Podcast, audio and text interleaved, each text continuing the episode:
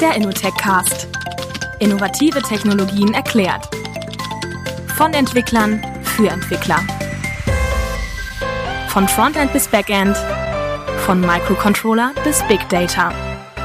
Persönlich, direkt und in die Tiefe gehend.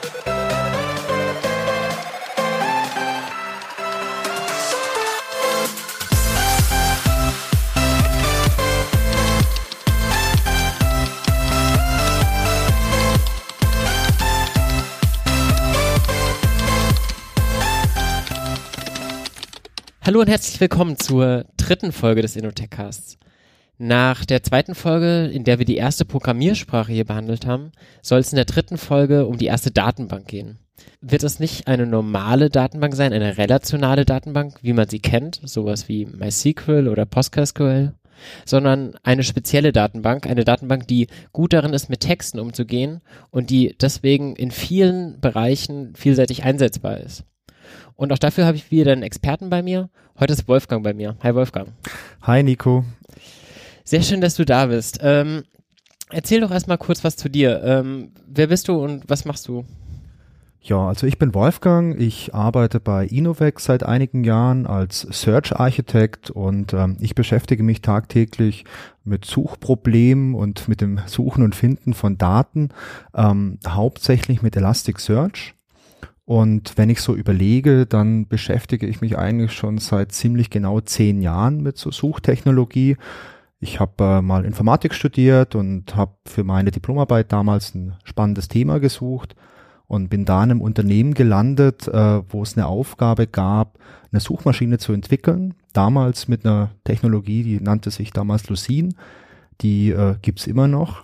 Und ähm, das war so mein erster Kontakt mit Suchtechnologie und ich fand das ziemlich spannend, weil mir wurde damals einfach schon klar, ähm, Daten sind super und es wird immer mehr Daten geben. Es entstehen jeden Tag unendliche Mengen von Daten, aber letztendlich muss man die irgendwie nutzen können, damit man da irgendwas davon hat.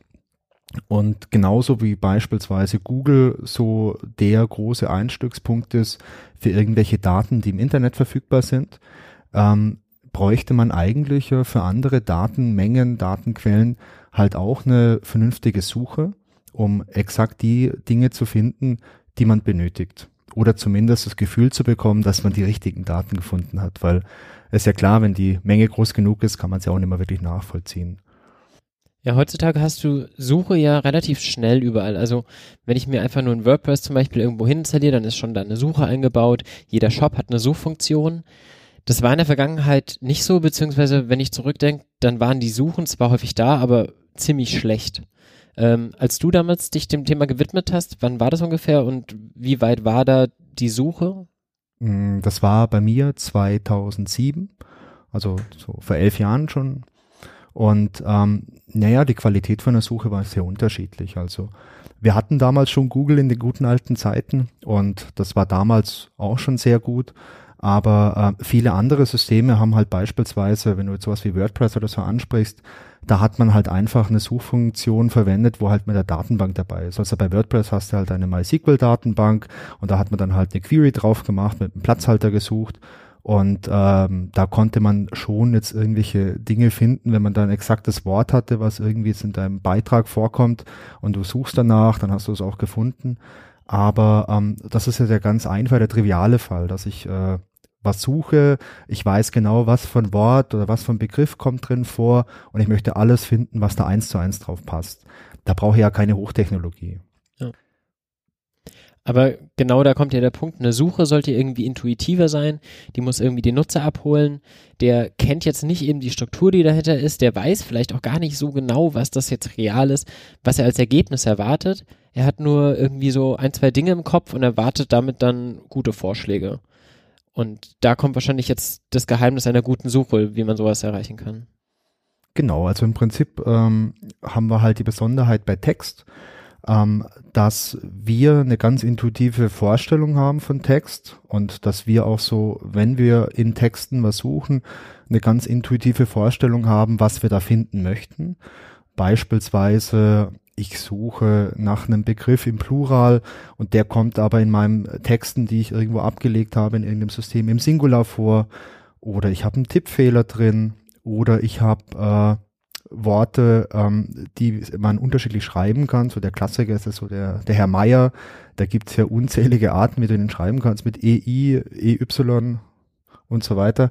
Und äh, ich möchte aber vielleicht alle finden, die, die jetzt Meier heißen. Und ich möchte aber nicht irgendwie fünf verschiedene Schreibweisen ähm, in meiner Suche irgendwie eingeben von Hand. Ganz schlimm finde ich auch, ich bin häufig jemand, der relativ schnell mal irgendwas runtertippt und dann großen Kleinschreibung nicht richtig beachtet und wenn ich dann irgendwie Ergebnisse nicht bekomme, weil sie nachher irgendwie einen anderen großen Buchstaben vorne haben, dann werde ich ja wahnsinnig. Ja, das erinnert mich so an meine ersten Gehversuche mit Linux damals, als auf einmal große Kleinschreibung irgendwie eine Rolle gespielt hat. Ja, das stimmt. Aber genau das ist es. Das sind lauter Dinge, da möchten wir uns keine Gedanken machen als Benutzer, sondern wir möchten eigentlich ein System haben, das so in Anführungszeichen intelligent genug ist, um eben alle Varianten, die passen könnten, zu finden und die ganzen Ergebnisse, die irgendwie auf meine Eingabe passen, auch in eine vernünftige Reihenfolge bringen, so dass im Idealfall ganz oben in meiner Suchergebnisliste die Ergebnisse sind, die am besten passen.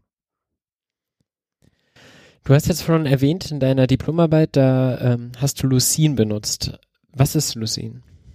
Lucene ist eine Java-Bibliothek, die ist äh, fast 20 Jahre alt.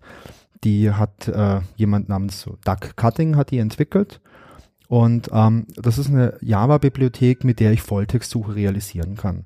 Das Ganze ist relativ low-level, sprich ich ähm, bekomme eben mit Lucene entsprechende Methoden, mit denen ich Daten und welche Rohdaten ich zur Verfügung habe, als sogenannte Dokumente in einen sogenannten Index ablegen kann. Dieser Index besteht aus ein paar Binärdateien, die dann auf meiner Festplatte liegen oder irgendwo auf meinem System liegen. Kann ich im Prinzip spezifizieren, irgendwie im Pfad oder meinetwegen auch den Hauptspeicher, wo diese ganzen Binärdaten dann angelegt werden. Und Lucene kümmert sich darum, dass meine Rohdaten, meine Dokumente entsprechend aufbereitet werden, entsprechend in diesem Format abgelegt werden, so dass ich die dann auch äh, durchsuchen kann. Und Lucene bringt mir halt auch noch Werkzeuge mit, mit denen ich dann äh, Suchanfragen formulieren kann und mitunter auch relativ komplexe Suchanfragen ähm, formulieren kann, um beispielsweise ähm, verschiedene Dinge zu kombinieren. Ich möchte nach einem Volltextbegriff suchen und äh, meine Daten haben vielleicht eine Struktur, haben vielleicht noch irgendwie ein Erfassungsdatum. Ich möchte parallel zu meiner Volltextsuche noch einschränken nach einem Erfassungsdatum, weil ich jetzt nur alle Dokumente sehen möchte, die es im April erfasst wurden von einem bestimmten Jahr. Und so kann ich da programmatisch Queries ähm, formulieren, kann die ausführen und die Ergebnisse dann weiterverarbeiten. Das Thema heute ist ja jetzt nicht Lucene, sondern Elasticsearch. Mhm. Ähm, und ich weiß schon, Lucene liegt da irgendwie als Basis darunter, so wie es nicht nur für Elasticsearch, glaube ich, benutzt wird, sondern auch für diverse andere Such-Frameworks. Ähm, wie ist da der genaue Bezug zwischen denen? Ähm, Lucene ist eben halt, wie ich es gesagt habe, ist eine Low-Level-Bibliothek. Die kümmert sich um die ganzen elementaren Dinge, wie das Management von diesen äh, Indexdateien, diesen Binärdateien. Ähm, Lucene kümmert sich darüber, äh, darum, diese ähm, Quelldaten, die du hast, zu indizieren, sprich aufzubereiten, zu verarbeiten und äh, dann verfügbar zu machen. Und Lucene bietet dir halt auch noch die entsprechenden Tools, um dann eben eine Suche abzufeuern. Ähm, wenn du mit Lucene irgendwas machen möchtest, dann musst du halt zwangsläufig ähm, eine Applikation schreiben, die diese Bibliothek verwendet. Also als Java-Entwickler hat man da letztendlich halt eine Dependency, wenn du in ein Dependency Management System hast, ähm, wo du dann einfach sagen kannst, okay, ich möchte Lucene verwenden und dann hast du eine API, gegen die kannst du dann schön in Java programmieren musste ich dann aber auch um alles Mögliche kümmern, wie ähm, wo wird irgendwie der Platz bereitgestellt, wo meine äh, Files drauf liegen, wie möchte ich äh, umgehen mit der Anforderung von äh, Verteilbarkeit. Also in der heutigen Zeit ist es ja selten, dass ich eine Applikation habe, die jetzt nur auf einem Server läuft, sondern ich habe ja oftmals äh, Redundanz beispielsweise oder halt auch, ich möchte es vielleicht skalieren, wenn meine Anwendung so populär ist, dass ich es halt nicht einen Server habe, sondern vielleicht 200. Ähm, ja, was mache ich dann? Ähm, habe ich auf jedem Server dann so einen Index liegen, wo die gleichen Daten drin sind? Ähm, oder habe ich vielleicht nur einen, wo die Daten drin sind und arbeite dann irgendwie mit irgendwelchen Links da drauf, was halt alles Vor- und Nachteile bringt? Ähm, unterm Strich kann man sagen, wenn man eben halt direkt mit Lucene arbeitet, muss man sich hier halt noch um sehr viele Dinge kümmern, die nichts mit äh, dem eigentlichen Use Case oder der eigentlichen Fachlichkeit von so einer Suche zu tun haben. Man muss eben programmieren, man muss eine Applikation schreiben und sich auch um operative Dinge kümmern. Und in manchen Anwendungsfällen ist das auch völlig okay.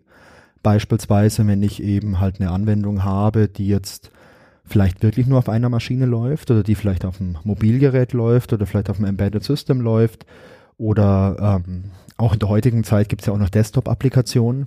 Da kann es ja gut sein, dass ich für die Adressverwaltung von meinem Handwerker ähm, vielleicht Lucene verwenden möchte. Ähm, und dann ist es ja auch völlig in Ordnung, wenn es quasi embedded in so einer Applikation drin ist. Das heißt, wenn ich jetzt für mich einfach privat eine kleine Suche entwickeln will und vielleicht talentierter Java-Entwickler bin, dann ist Lucene heute immer noch auch eine Möglichkeit, das zu realisieren. Aber Elasticsearch gibt mir dann halt eben Mittel an die Hand, dass ich mich nicht auf dieser tiefen Abstraktionsebene damit auseinandersetzen muss und gleichzeitig auch die Möglichkeiten, das Ganze in einer größeren Dimension zu betreiben. Zum Beispiel, wenn ich halt irgendwie viele Server brauche, weil mein Index eben riesengroß ist.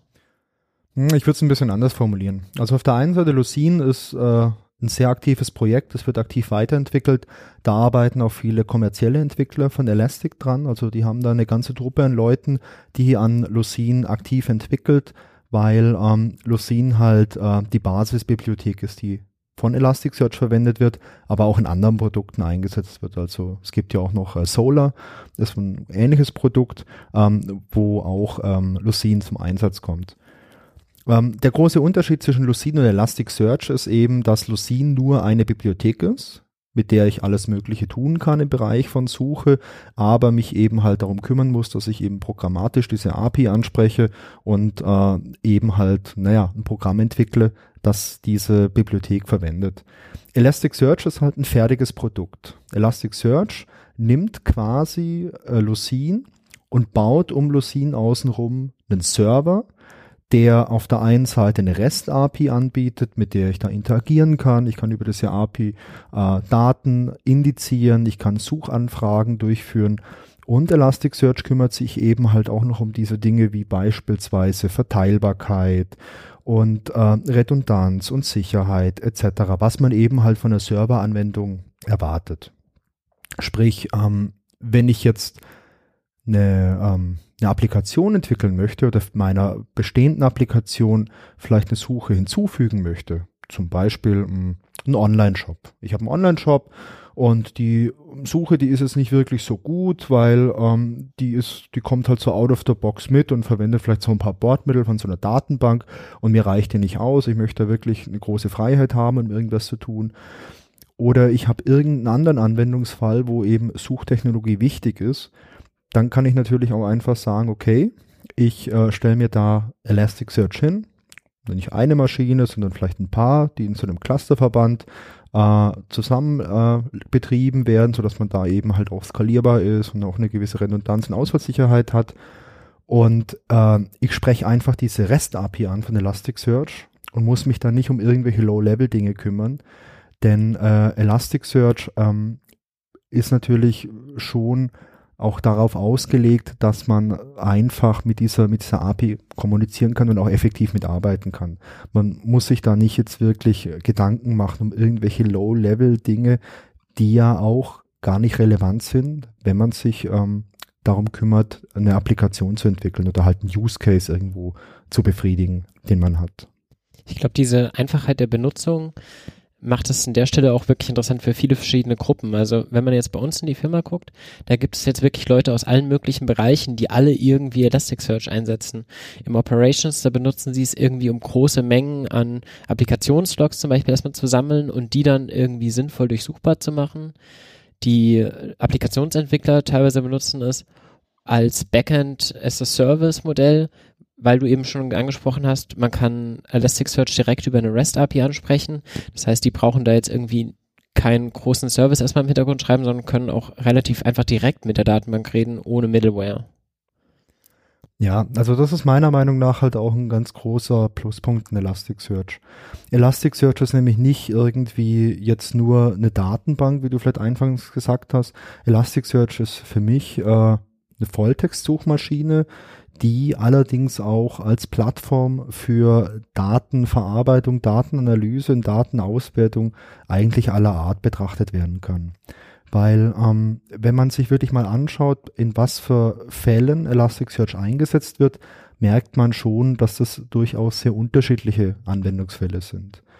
Elasticsearch ist damals durch diese ganze Thematik mit so Logfile-Analyse ziemlich groß geworden. Das war damals der erste richtig große, dicke Use Case und heute macht es immer noch einen Löwenanteil aus vom Einsatz. Einfach deswegen, weil man da relativ einfach Daten reinbekommt, weil man das ganze System relativ einfach skalierbar machen kann, also skalieren kann. Und zwar relativ einfach heißt halt, naja, man stellt halt einfach noch ein paar Maschinen dazu und kann da schön in die Breite skalieren. Was halt ein Riesenvorteil ist im Vergleich beispielsweise zu einer MySQL-Datenbank. Ja. Ähm, da kann ich natürlich Master-Slave-mäßig ein bisschen in die Breite skalieren, aber wenn ich eben halt sehr große Datenmengen habe, dann kann ich die partitionieren, dann wird es aber schwierig, da eine Anfrage drüber zu stellen oder irgendwelche Aggregationen durchzuführen. Und Elasticsearch ist halt von Anfang an darauf ausgelegt worden, skalierbar zu sein. Und das merkt man auch. Sprich, ähm, du kannst so Dinge tun wie Logfiles reinschieben und die dann einfach analysieren, um dann einfach Auswertungen zu bekommen, wie viele Besucher hat ich heute auf meiner Website oder was für eine Auslastung hat mein Service in meinem Unternehmen und gibt es irgendwelche Peaks etc. etc., was einen eben interessiert. Dann gibt's diese klassischen Use Cases, wo man äh, so klassische Volltextsuche hat. Zum einen Online-Shops beispielsweise, zum anderen aber auch so Intranet, wo man irgendwelche Intranet-Daten hat äh, und einem jetzt vielleicht diese Suche von SharePoint nicht ausreicht oder man verschiedene Datenquellen im Unternehmen hat und die halt über eine Suche anbieten möchte, also durchsuchbar machen möchte, weil die wenigsten Benutzer haben ja Lust, jetzt irgendwie im Unternehmen in fünf verschiedenen Systemen fünfmal irgendwie was zu suchen, um dann irgendwie ein Ergebnis zu bekommen. Also ähm, da hat meistens keiner Lust. Meistens möchte man ja zum Beispiel in so einem Fall eine Suche haben, wo man alles findet.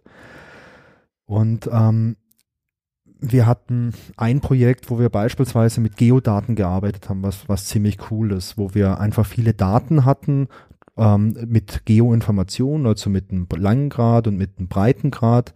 Da gibt's auch eine native Unterstützung in Elasticsearch. Ähm, und da konnten wir beispielsweise große Datenmengen dann äh, auf Karten visualisieren. Und äh, diese ganze Berechnung und die ganze Aufbereitung von den Daten, die hat uns halt äh, Elasticsearch quasi out of the box gemacht. Also beispielsweise eine Aggregation von Daten auf Basis von Bundesländern. Solche Dinge kann man halt out of the box mit Elasticsearch machen. Da muss man halt keine Zeile Code schreiben. Und das ist eigentlich das Schöne. Viele Leute laden sich Elasticsearch runter und starten das. Und das große Versprechen von Elasticsearch ist, ähm, ja, runterladen, starten funktioniert sofort. Das stimmt auch. Ja. Viele Leute sind aber dann enttäuscht, nachdem sie was reingeladen haben, irgendwelche Beispieldaten, weil die Suche so schlecht ist. Viele Leute sagen dann, ah, ich hätte jetzt aber erwartet, dass hier äh, auch eine Teilwortsuche funktioniert. Ich hätte erwartet, dass X, Y und Z funktioniert. Und ähm, was ich den Leuten immer sage, ist dann, ja, das verstehe ich sehr gut, aber Elasticsearch ist halt ein Baukasten den man halt sehr, sehr, sehr stark individualisieren kann und sehr stark anpassen kann auf die jeweilige Anforderung. Also out of the box ist die Suche relativ dumm. Da macht die nicht wirklich viel.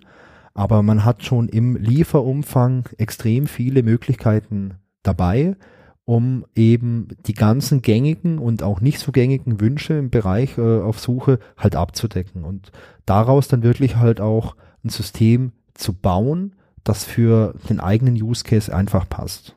Und das ist das Spannende.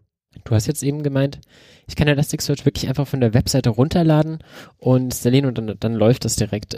Wundert mich tatsächlich so ein bisschen, weil ich bin selbst so ein bisschen im Big Data Umfeld unterwegs und wenn man ein skalierendes System haben möchte, dann ist das normalerweise mit einer gewissen Komplexität behaftet.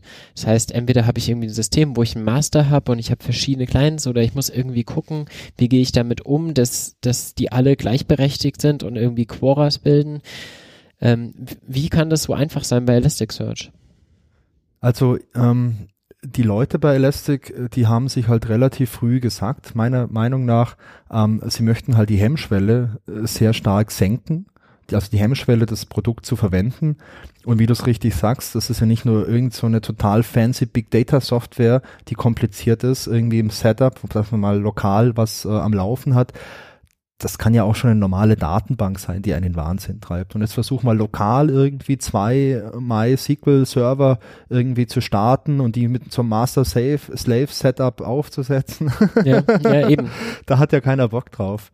Ähm, also ich glaube halt, die haben das relativ früh erkannt bei Elastic und haben da einfach extrem viel Wert drauf gelegt, dass die Hemmschwelle sehr gering ist, weil äh, du merkst beispielsweise, dass die Dokumentation extrem gut ist von Elasticsearch. Also ich kenne das von anderen Open Source Produkten und auch von kommerziellen Produkten halt leider auch ganz, ganz anders.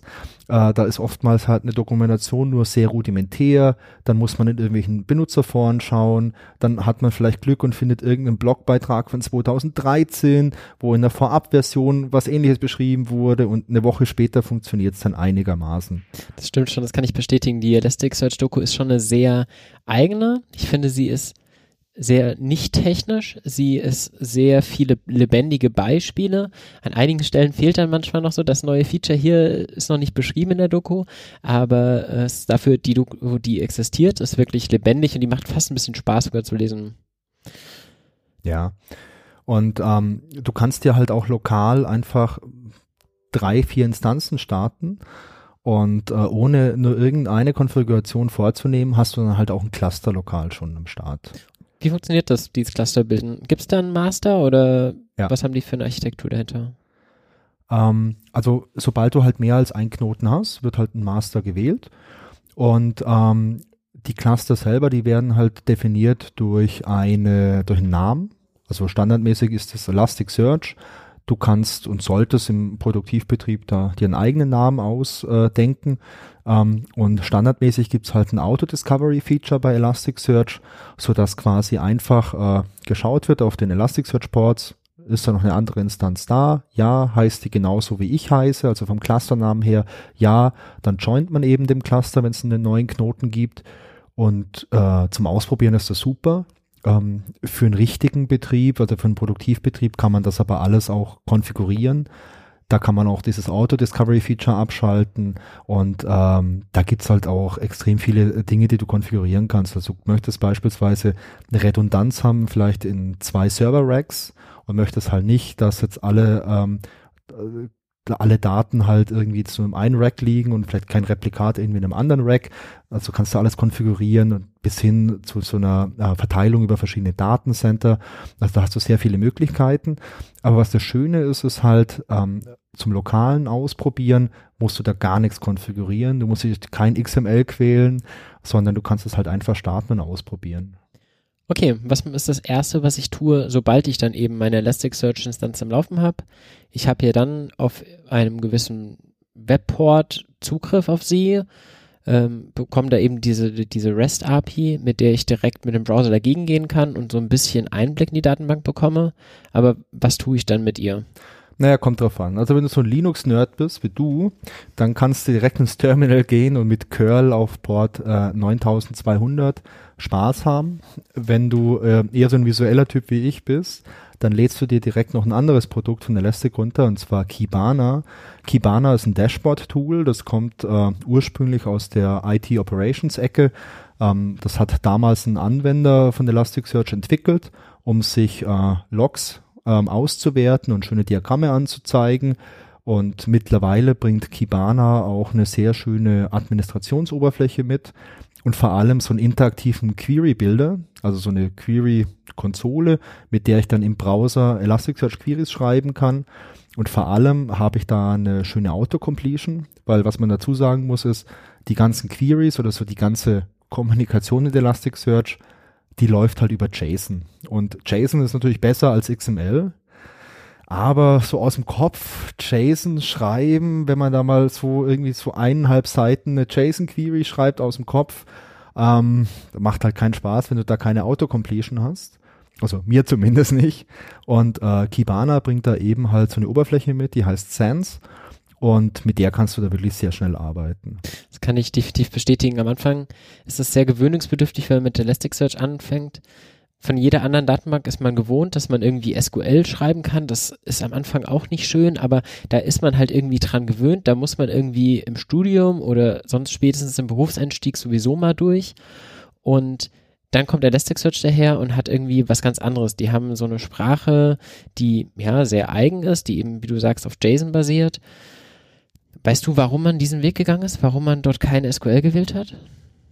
Ähm, naja, zum einen, weil es keine SQL-Datenbank ist, weil eine SQL-Query oder SQL zeichnet sich ja auch aus durch so Dinge wie Joins etc. Die gibt's nicht in Elasticsearch. Also zumindest nicht in der Art und Weise, wie man das aus einer SQL-Datenbank kennt.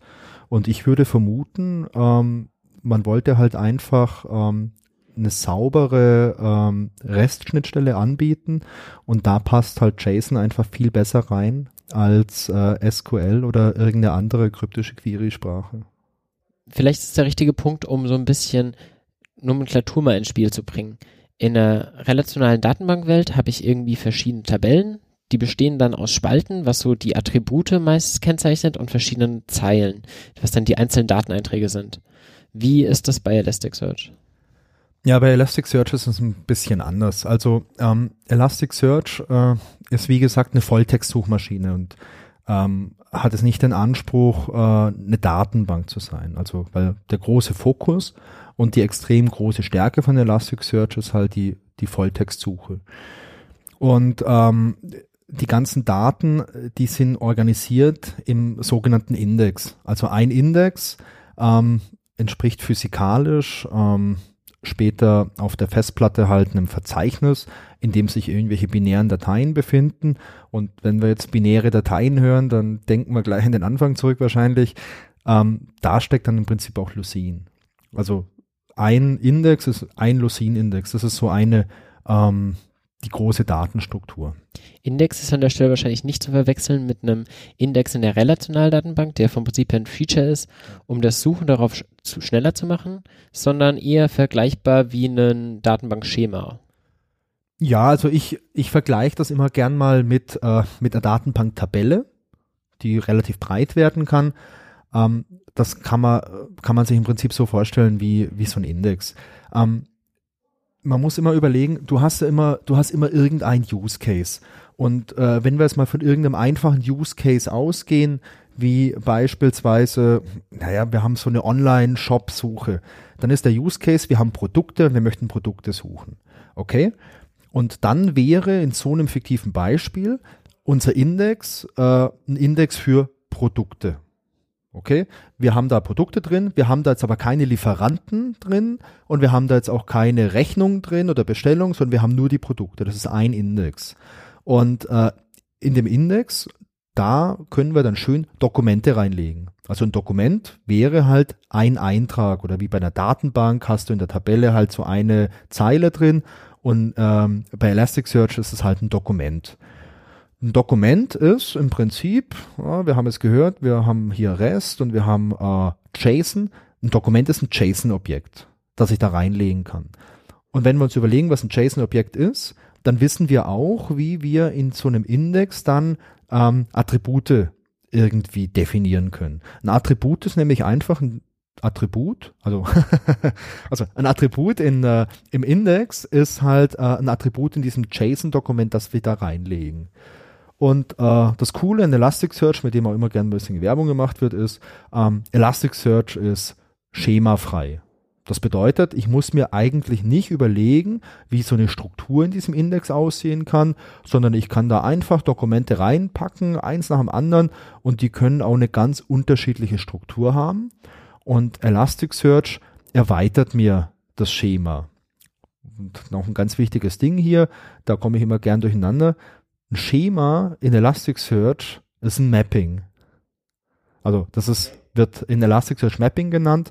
Ähm, das Mapping sagt im Prinzip halt aus, wie werden meine Daten, die ich reinpacke, also diese Dokumente, diese Dokumente haben Attribute, wie werden diese Attribute denn auf den Index halt drauf gemappt? So kann man sich ein bisschen überlegen.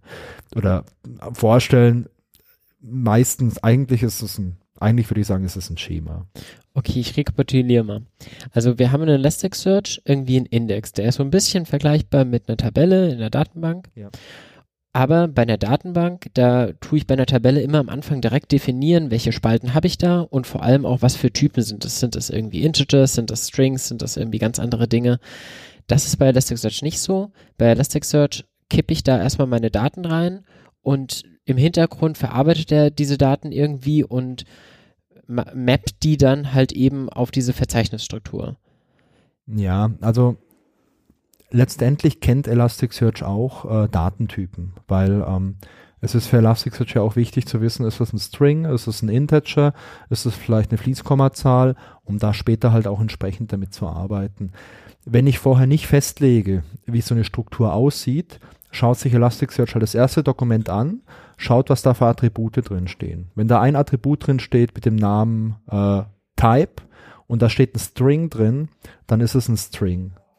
Und äh, wenn da ähm, ein Attribut drin ist, wo vielleicht irgendwie Number dran steht und da steht eine 5 drin, dann ist es für Elasticsearch halt ein Integer.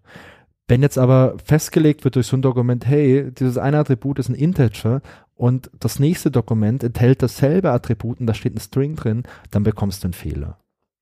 Also Elasticsearch, wenn ich nicht vorher ähm, explizit definiere, wie so ein Mapping aussieht, dann äh, macht Elasticsearch das halt quasi implizit anhand der Quelldaten, die ich reinlade und äh, wirft mir aber halt auch einen Fehler, wenn ich da einzelne Typen halt gemischt habe. Das macht auch sehr viel Sinn, denn die ganzen Operationen, die wir später haben, wenn es um Suche geht, da sind die Datentypen halt auch relevant. Ähm, es gibt Use Cases, da ist es ganz cool, ohne so ein Mapping zu arbeiten. In vielen Fällen wird man sich aber die Mühe machen und so ein Mapping erzeugen, bevor man anfängt, irgendwie Daten in äh, Index reinzupacken, weil das Mapping gibt einem halt auch eine extrem große Kontrolle drüber, wie Daten vorverarbeitet werden, wie Daten aufbereitet werden. Und äh, dadurch gibt es ja halt auch eine sehr große Kontrolle drüber, was ich später mit den Daten überhaupt anfangen kann. Da bringt es mich auf einen guten Punkt ich habe früher auch schon so ein bisschen mit Datenbankadministratoren zusammengearbeitet und wenn man da irgendwie eine neue Tabelle hat, dann ist das am Anfang immer ein Riesending, weil man eben genau dieses Schema sehr explizit sich überlegen muss, weil wenn man nachher an so einem Schema irgendwas verändern möchte, Spalte hinzunehmen, geht vielleicht noch, aber eine Spalte wieder entfernen oder den Typ einer Spalte ändern, das ist immer ein großes Drama, weil dann irgendwie alles darauf aufbaut. Wie, wie schwierig ist das bei Elasticsearch? Also zur Laufzeit ähm, was hinzufügen ist easy. Das funktioniert problemlos. Ähm, was entfernen oder ändern funktioniert nicht. Du hast halt die Option, wenn du jetzt so ein Schema hast, also du hast ein Mapping erzeugt, hast da Daten drin und merkst jetzt, hm, ja, ich habe es hier eigentlich gesagt, das ist ein Integer für die Postleitzahl, aber jetzt ist noch irgendein anderes Land dazugekommen, da hat die Postleitzahl auch Buchstaben und das passt jetzt nicht, weil wenn ich da was reinladen möchte, dann bekomme ich halt eine Fehlermeldung, weil es ein falscher Typ ist. Dann hast du die Möglichkeit quasi einen zweiten Index anzulegen mit dem korrigierten, mit dem korrigierten ähm, Mapping und du kannst die Daten halt reindizieren. Du musst aber halt dran, dran denken, dass so eine Reindizierung, die dauert halt im Prinzip genauso lang wie die eigentliche Indizierung. Das heißt, wenn du ein System hast, wo kontinuierlich Daten erfasst seit zwei Jahren und du da was verändern möchtest. Das heißt, es ist wirklich ein Kopieren jedes einzelnen Dokuments in den neuen Index. Richtig. Und der Grund dafür, der Grund dafür ist einfach. Ähm, wenn wir uns überlegen, was ist denn so ein Index? Ähm, der Index an sich ist, äh, das ist ein invertierter Index. Invertierter Index hört sich cool an, ist im Prinzip eine Art mh, mm, in Index, wie man aus einem Buch kennt oder ein Telefonbuch. Sprich, das sind, kann man sich ein bisschen vereinfacht vorstellen, das sind ähm, alle Worte, die in meinen Texten vorkommen, alphabetisch drin. Und zu jedem Wort ist eine Referenz auf das Dokument, in dem das Wort vorkam. In der Praxis ist es noch ein bisschen komplizierter, aber so als Beispiel ist es schon mal ganz gut. Ähm, jetzt ist es aber so, ähm, wir hatten ja vorhin so Dinge wie, ähm, ja, ich möchte irgendwie nach einem Singular suchen und in meinem Text steht der Plural drin und das würde ich jetzt aber nach dem Motto vielleicht gar nicht finden. Oder ähm, ich habe ähm, Worte mit Groß- und Kleinbuchstaben in meinen Quelltexten und ich suche aber nur nach Kleinbuchstaben, ähm, wird ja auch nicht funktionieren. Sprich, wenn wir diesen Index erzeugen, wenn wir da Daten hinzufügen, dann müssen wir mitunter halt diese ganzen Rohdaten, die wir halt reinbekommen, die müssen wir erstmal aufbereiten. Also sprich, ähm, wir haben verschiedene Verfahren, die wir da anwenden können. Das einfachste wäre zum Beispiel alles äh, in Kleinbuchstaben umzuwandeln. Jetzt Texte in Kleinbuchstaben umwandeln, das ist jetzt trivial und auch in der heutigen Zeit, das ist nicht nur so eine riesengroße Herausforderung. Wenn wir aber sehr viele Daten haben, dann dauert es natürlich ein bisschen. Und wenn wir jetzt noch irgendwelche Verfahren anwenden, wie zum Beispiel ähm, Stemming, Stemming ist ein, ist ein algorithmisches Verfahren, mit dem man Worte auf eine Grundform runterbrechen kann. Sprich, ähm, ich habe beispielsweise einen Text, da steht drin Gärtner, im zweiten Gärtnerin, im dritten Garten. Und wenn ich nach Garten suche, interessiert mich eigentlich auch die Gärtnerin. Und, ja. und der, äh, der Gärtner, der interessiert mich. Und vielleicht noch alle anderen Wortformen vom Wortstamm Garten. Ja. Und ähm, um sowas halt effektiv durchzuführen, gibt es halt ein Verfahren, das ist halt Stemming, da gibt es verschiedene Algorithmen, die sind auch sprachspezifisch, ähm, die ich halt quasi in so eine Pre-Processing Pipeline reinstecken kann, um meine ganzen Daten, wenn ich die indiziere, quasi aufzubereiten. Und ähm, da kann man sich schon vorstellen, dass es da Verfahren gibt, die halt einfach vielleicht ein bisschen länger brauchen. Und wenn ich jetzt halt nur zwei Sekunden mehr brauche pro Dokument, ähm, wirkt sich das natürlich schon auf so eine Laufzeit aus, wenn ich halt extrem viele Daten habe. Da kommen wir jetzt an den Punkt, den du vorher meintest, dass Leute am Anfang ein bisschen enttäuscht sind, wenn sie einfach Elasticsearch starten, ihre Daten reinwerfen und dann noch nicht genau das bekommen, was sie vielleicht sich erhofft hätten. Ja. Faktisch möchte ich mir am Anfang schon mein Mapping überlegen und auch in diesem Mapping schon definieren, was werde ich denn mit den Inhalten, die darüber reinkommen, tun? Also werde ich die eben stemmen, werde ich die irgendwie lowercasen, bevor ich dann überhaupt erst anfange mit den Daten reinladen, weil ansonsten müsste ich sie ja später alle nochmal kopieren. Ja, das ist richtig. Also wie gesagt, ähm, um jetzt da ähm, ohne ein eigenes Mapping anzufangen, das ist halt okay für einen Anfang zum Ausprobieren. Ähm, aber für ernsthafte Use Cases muss man sich auch ernsthafte Gedanken machen, wie so ein Mapping aussieht, weil gerade solche Dinge wie, ich möchte ein Stemming haben, also diese Rückführung auf eine Grundform, dann gibt es beispielsweise so phonetische ähm, Algorithmen, die ich noch einbauen kann, ähm, um beispielsweise dieses Meyer-Problem zu lösen. Also es gibt phonetische ähm, Algorithmen, die nehmen eben Worte und ähm, erzeugen aus denen im Prinzip so eine Wortfolge, die den Klang so von so einem Wort halt beschreibt. Und ähm, da kann ich halt unterschiedliche Wortformen dann halt einfach auf das Gleiche zurückführen und, und finde das also unterschiedliche Schreibarten. Das ist beispielsweise bei Namen sehr häufig. Also Maya ist ein Beispiel, aber es gibt zum Beispiel viele Namen so aus dem äh, orientalischen Bereich. Darf man orientalisch sagen? Sicherlich. Warum nicht? Weiß nicht. Also Maya ist da so ein Beispiel, aber es gibt halt auch viele anderen äh, andere Namen, wo es sehr viele unterschiedliche Schreibweisen gibt, die man beispielsweise über so einen phonetischen äh, Ansatz ganz gut finden kann. Ist das auch was, was man benutzen würde, um jetzt zum Beispiel damit umzugehen, dass wir hat, ich schwimme, du schwimmst, er schwimmt, also auch zum Beispiel, um mit unterschiedlichen Formen von Verben umzugehen? Hm, das wäre, das wäre eher Stemming. Okay. um so unterschiedliche Wortformen zu finden. Ja. Also und, und das letzte erwähnte war jetzt. Das sind Worte, die gleich klingen, aber unterschiedlich geschrieben ah, ja. werden. Und wie widmet man sich diesem Problem? Gibt es dann einfach einen fertigen Algorithmus, der einem das umbiegt oder muss ich da selber Hand anlegen? Also die Antwort ist, auf, auf was du Lust hast. Du kannst beides tun, weil es ist ja Open Source Software. Du kannst natürlich auch selber was entwickeln. Ähm, aber es gibt im A im Lieferumfang gibt es da schon sehr viel und es gibt auch schon sehr viele Dinge, die du nachrüsten kannst. Ähm, vielleicht einfach mal so ein kleiner Schritt zurück, ähm, um das Ganze vielleicht ein bisschen besser zu erklären. Wenn ich mir ähm, Gedanken drüber mache, wie so ein Mapping aussieht, ähm, dann überlege ich mir letztendlich für jedes Attribut, das ich habe, überlege ich mir erstmal, was für ein Datentyp ist das. Ist es beispielsweise was numerisches, also eine Ganzzahl, eine Fließkommazahl? Ist es ein Datum? Beim Datum wird es immer spannend, was für ein Format hat denn das Datum, weil ähm, ja. ich glaube, es gibt wenige Dinge, die man auf so viel unterschiedliche Art und Weise schreiben kann wie ein Datum.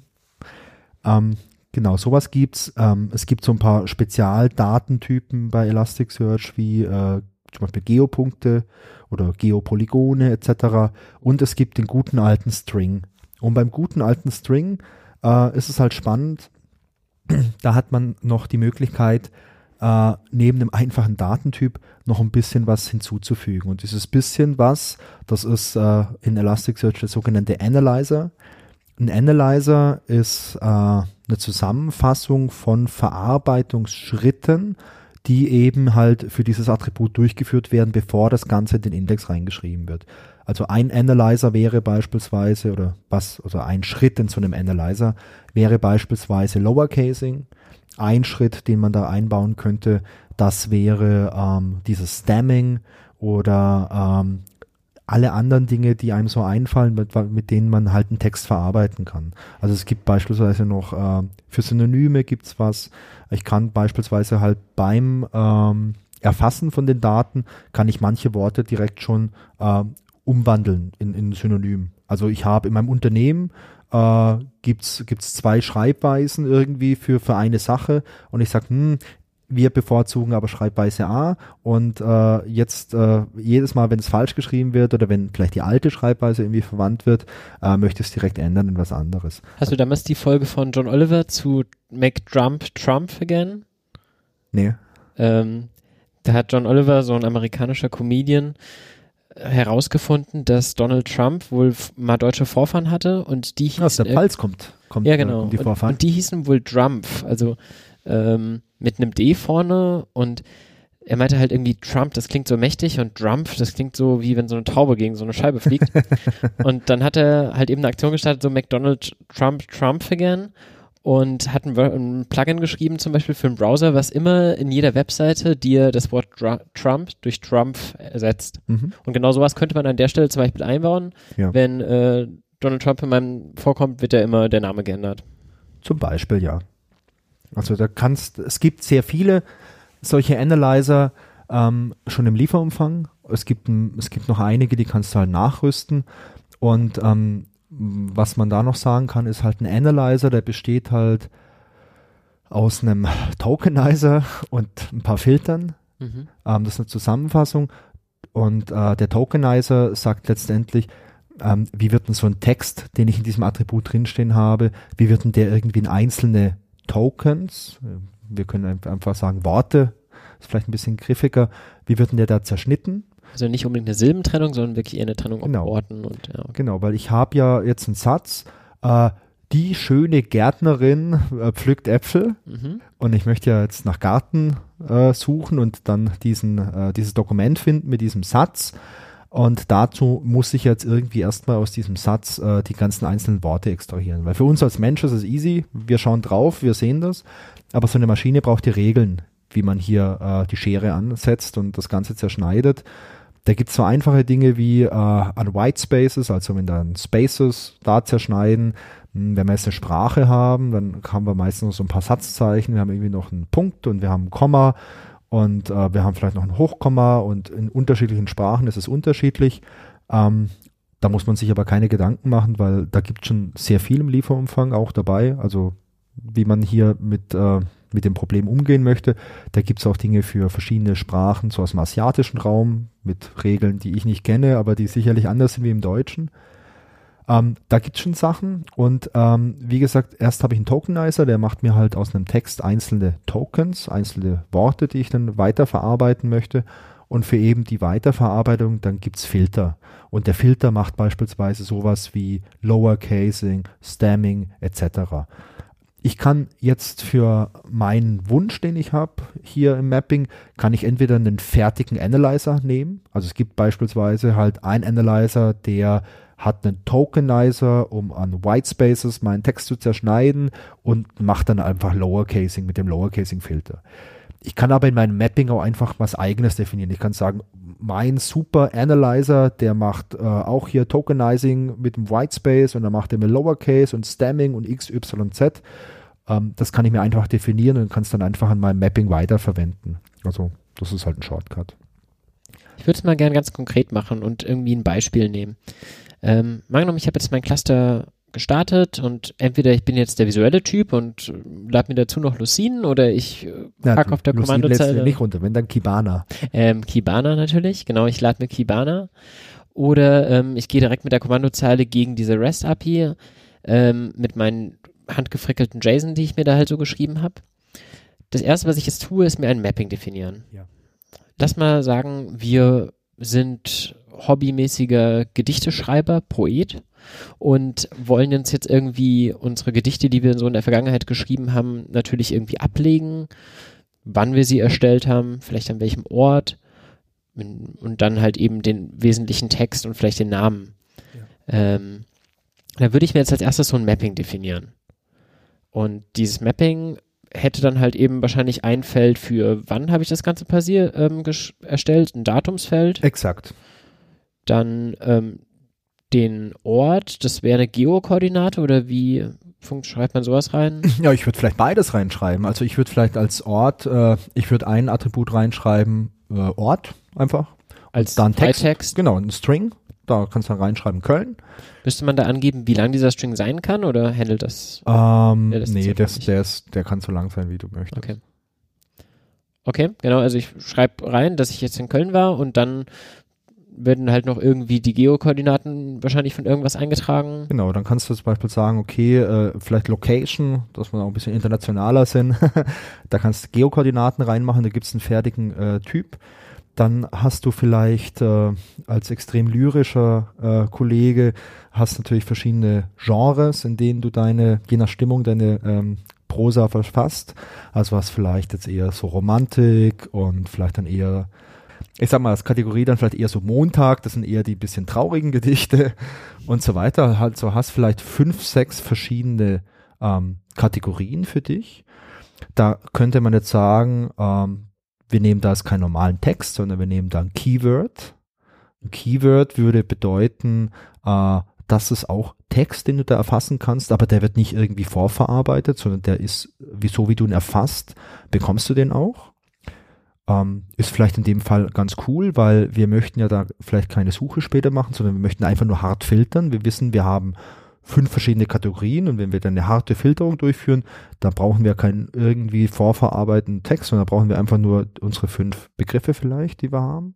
Das heißt, das ist so ein bisschen sowas wie eine Rubrik oder auch wie so ein Genau. Hashtag, nachdem ich dann halt irgendwie Dinge zusammenfassen kann. Genau, ähm, oder vielleicht, ähm, naja, eine, eine ID, die du hast, oder weißt du, wenn du jetzt irgendwie eine Seriennummer hast oder so, also Dinge, wo man halt nur in ihrer, äh, in ihrer Gänze irgendwie verarbeiten möchte und da kann ich irgendwie äh, ein Teilwort-Matching haben möchte oder so. Ja. Dann Das- hat's, ja, Als Data Scientist kenne ich das Ganze als Faktor. Ähm, dann, wenn ich quasi eine Instanz davon habe und wenn ich jetzt noch eine Eins zum Beispiel dranhänge, dann wird dadurch keine Semantik irgendwie hinzugefügt, dann ist es, wenn, irgendwie vielleicht was ganz anderes oder auch nichts mehr. Also nur durch diese ID als eindeutiges wird es eben identifiziert und das, was gleich ist, ist gleich. Und wenn es anders ist, ist es grundsätzlich anders. Man kann aber nicht bewerten, wie nah Dinge aneinander sind.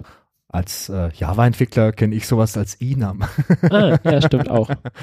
Okay, genau. Dann hätten wir einen Titel von, vom Gedicht. Das definitiv. Genau, das wäre ein String, ähm, also ein Text, äh, wo wir uns überlegen müssen, okay, das ist jetzt vielleicht ein deutscher Text, den möchten wir vielleicht ein bisschen analysieren, dass wir da später auch suchen können. Da würde ich sagen, dann können wir da vielleicht mal mit dem Stemming rangehen. Und Lowercasen würde ich es auch. Und dann hast du den Text selbst natürlich, den Content. Da würde ich genau dasselbe machen. Jetzt bin ich als Poet natürlich sehr wählerisch und mir ist natürlich wichtig, dass das Wort ähm, Gärtnerin in meiner Überschrift meines Gedichts komplett Großbuchstaben besteht. Geht diese Information verloren durch meinen Lowercasen an der Stelle oder bleibt es trotzdem im Hintergrund irgendwo bestehen? Hm, Ja, da müssen wir ganz stark unterscheiden äh, zwischen diesen ganzen Verarbeitungsschritten, die wir im Mapping definieren und dem eigentlichen Quelldokument.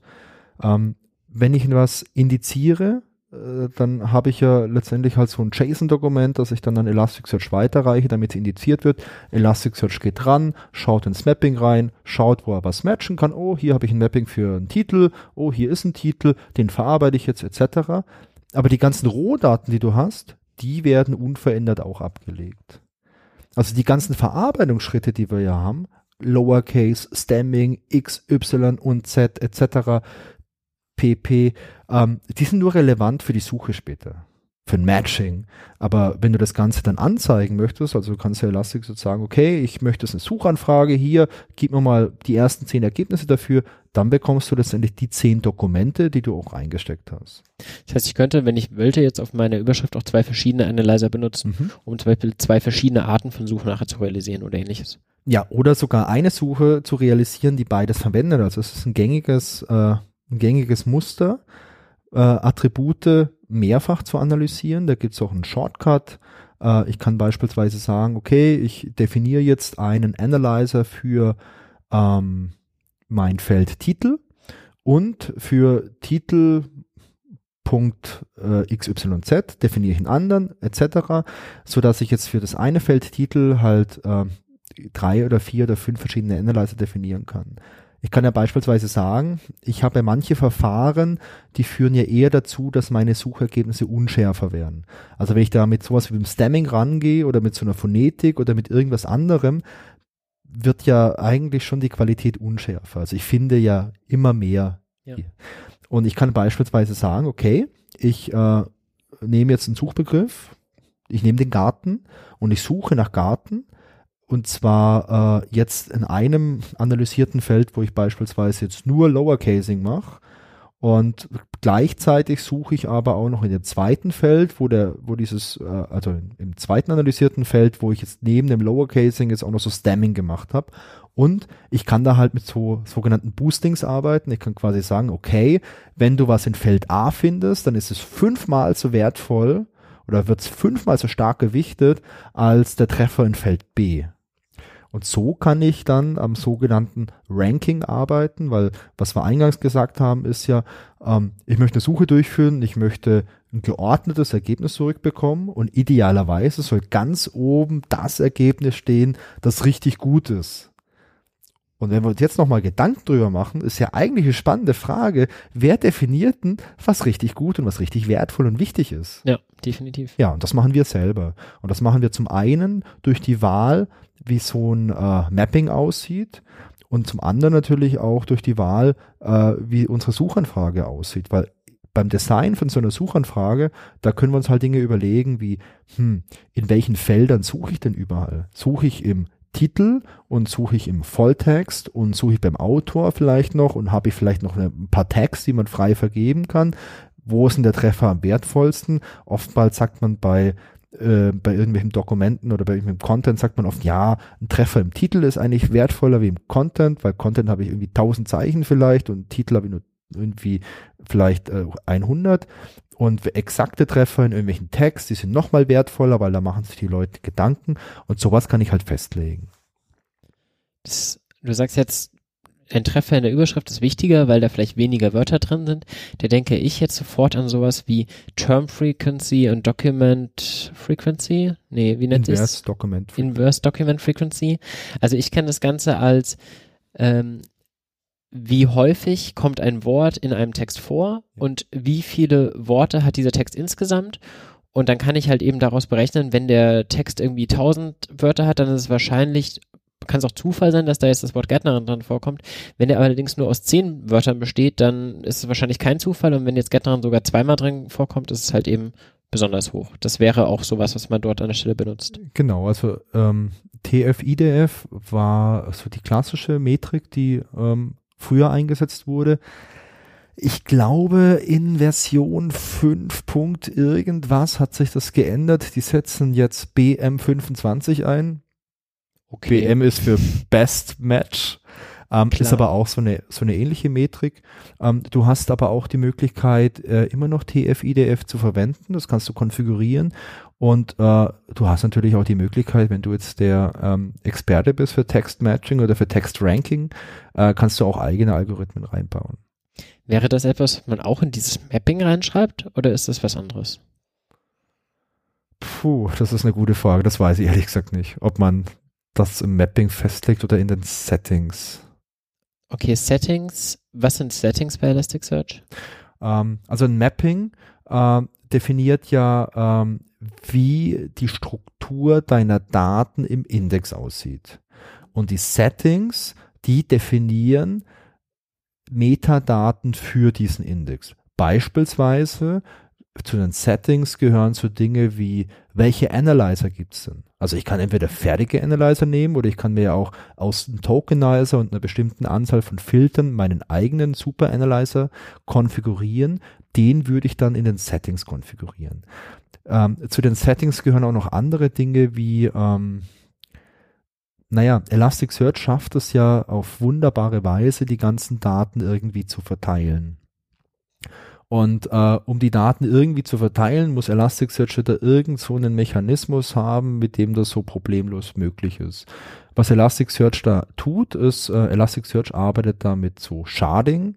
Sharding bedeutet, ähm, in meinem Index äh, existiert nicht nur oder unterhalb von meinem Index, so auf der ähm, physikalischen Ebene, existiert nicht nur äh, jetzt ein File oder, oder ein Lucene-Index, sondern mehrere ähm, in denen die ganzen Daten halt aufgeteilt werden. Standardmäßig äh, sind das fünf Stück.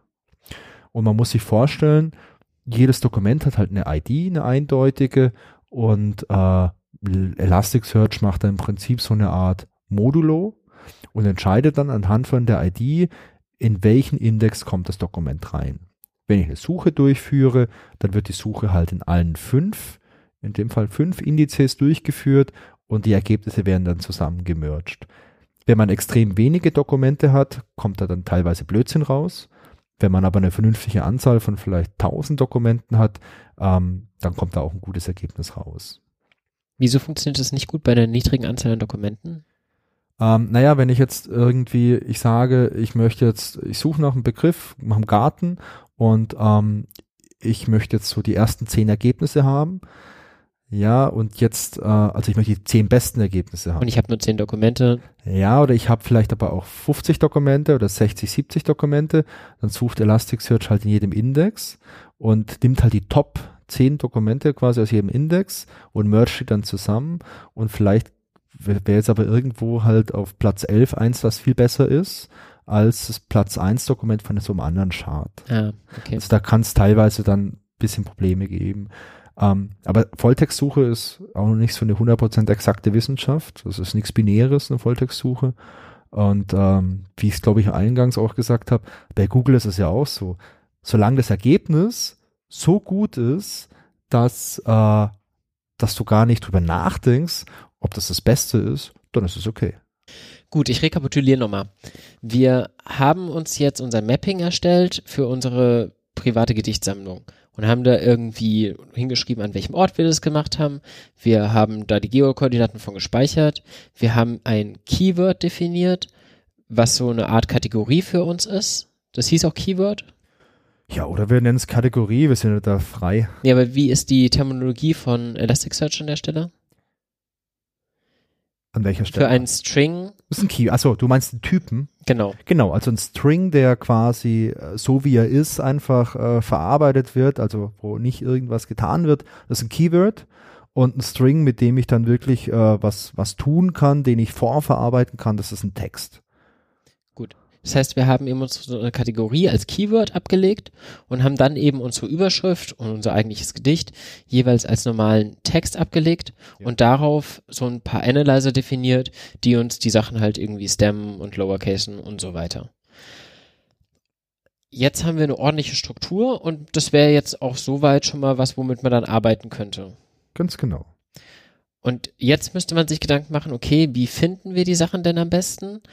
Ähm, dafür benutze ich dann eben auch die Search-Syntax, die Elasticsearch mir an der Stelle bietet, wo ich halt eben mein Dokument durchsuchen kann mit allen Sachen, die da drin sind und Gewichte verteilen kann für die unterschiedlichen Felder und Attribute, die darin definiert sind und mir auch theoretisch meinen eigenen Algorithmus entwickeln kann. Ganz genau. Also letztendlich musst du dir halt überlegen, ähm, was, äh, ja, letztendlich musst du dir überlegen, wie der Benutzer oder du selbst, wenn du deine Gedichte durchsuchen möchtest, wie möchtest du da vorgehen? Möchtest du das so machen wie, wie bei Google? Das ist so die große Inspiration immer. Möchtest du einfach ein Suchfeld haben, dann irgendwo, vielleicht in so einer kleinen Anwendung, die du dir geschrieben hast, in die du irgendwelche Worte eingeben kannst und möchtest dann alles finden, was dazu passt? Oder möchtest du vielleicht zusätzlich jetzt noch eine Möglichkeit haben, die Daten zu filtern? In der Praxis triffst du ja oft beides. In der Praxis hast du ja oft eine Volltextsuche, mit der du ähm, die ganzen Daten, die zur Verfügung stehen, schon mal einschränkst. Und dann hast du aber oftmals sehr, sehr viele Ergebnisse und dann hast du äh, die Möglichkeit ja oft noch ähm, Filter zu definieren. Also beispielsweise zu sagen, diese Kategorie, die wir gesagt haben. Mich interessieren jetzt nur die ganzen Montagsgedichte, weil ich, ich bin in guter Stimmung, das möchte ich ändern. Jetzt schauen wir mal einfach mal ein paar so schlechte Montagsgedichte an, dass die Stimmung mal wieder schön geerdet wird.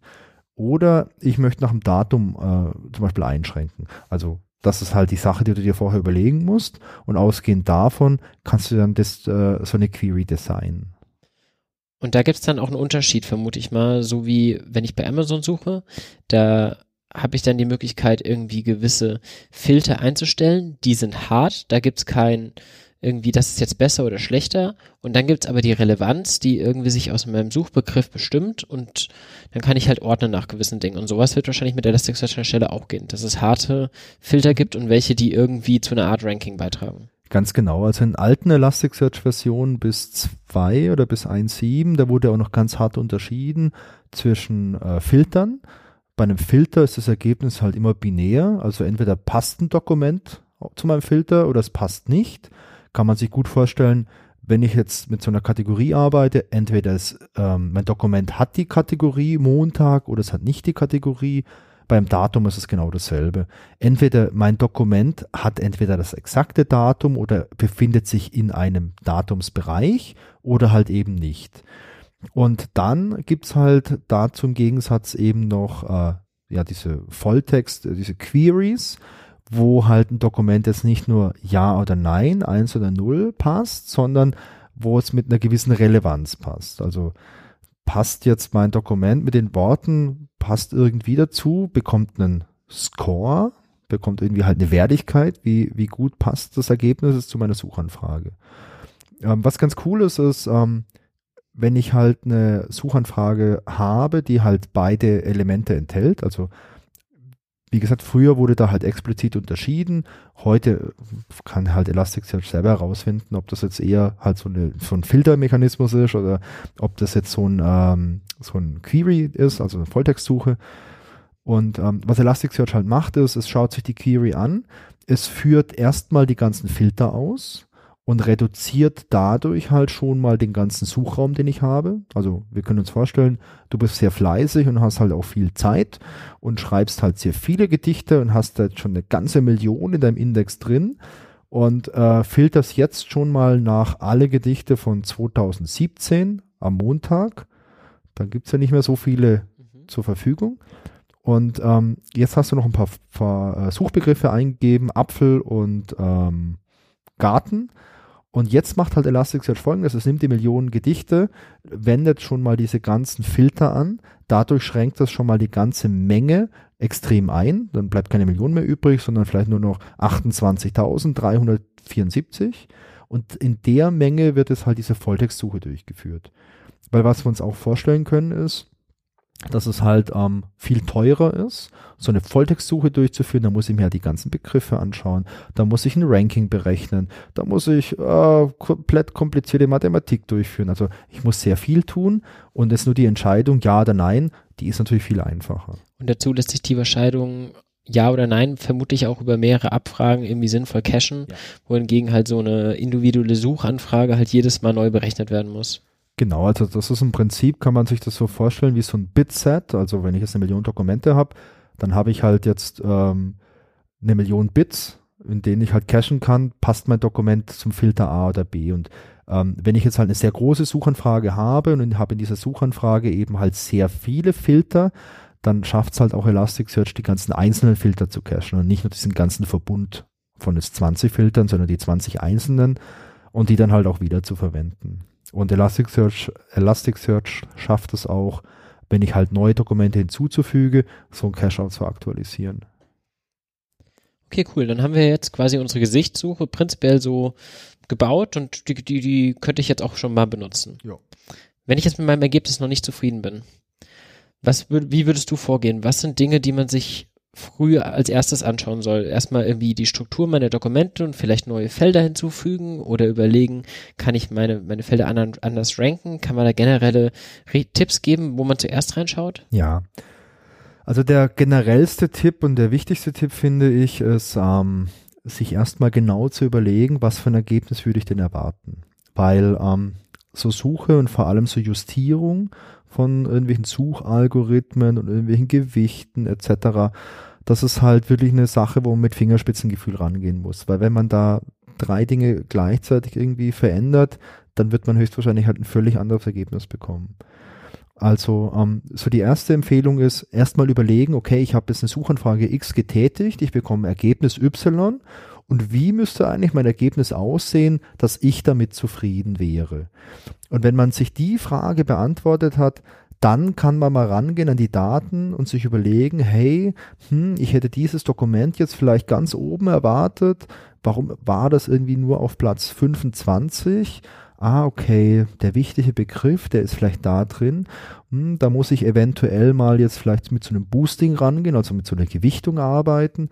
Ähm, was auch passieren kann, ist, ähm, Dokumente erscheinen gar nicht bei einer Suchanfrage. Also man sucht nach einem Garten und findet die Gärtnerin gar nicht. Das sowas passiert auch häufig. Das liegt dann oftmals daran, dass man eben halt bei so einem Mapping was falsch gemacht hat. Also beispielsweise einen falschen Analyzer hat. Ähm, und Umlaut deswegen, nicht umgehen kann, irgendwie so Dinge. Genau. Ähm, also das wäre so meine Empfehlung. Wie gesagt, erst überlegen, wie soll ein Ergebnis aussehen und dann immer nur eine Sache verändern. Klingt für mich jetzt fast so ein bisschen nach testgetriebener Entwicklung im Sinne von, ich definiere mir, wie so, was soll nachher bei rauskommen, dann lasse ich meinen aktuellen Stand dagegen laufen und gucke eben, für was passt das Ergebnis noch nicht. Nur ist es jetzt halt eben ein Ranking, was ich quasi erwarte und nicht nur ein Test, der jetzt fehlschlägt oder funktioniert. Ja, das geht schon ein bisschen in die Richtung.